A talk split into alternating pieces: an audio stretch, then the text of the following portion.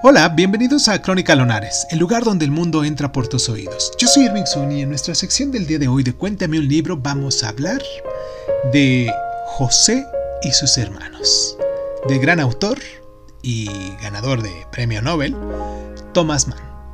Comenzamos.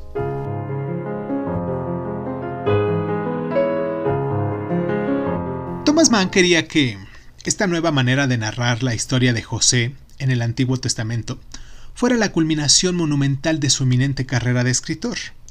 No obstante, para cuando apareció el primer volumen, en octubre de 1933, los nazis habían ocupado el poder en Alemania y Mann se había visto obligado a exiliarse.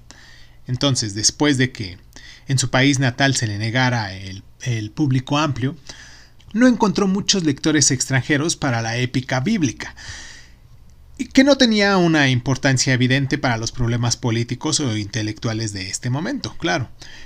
Los cuatro volúmenes de esta obra, la historia de Jacob, el joven José, José en Egipto y José el proveedor, siguen fielmente la conocida historia del Génesis. José, el undécimo hijo de Jacob, es expulsado de la familia prospera hasta convertirse en la mano derecha del faraón de Egipto y vuelve finalmente para conducir a su pueblo, la versión épica de, de, Mann amplía episodios bíblicos breves, convirtiéndolos en relatos ricos en detalles.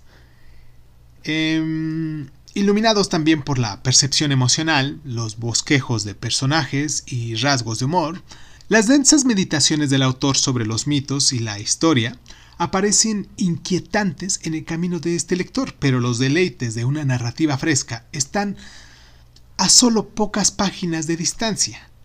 La obra es un compendio sobre las civilizaciones antiguas, pero el autor logra hacer una compleja declaración sobre la vida que resulta intemporal.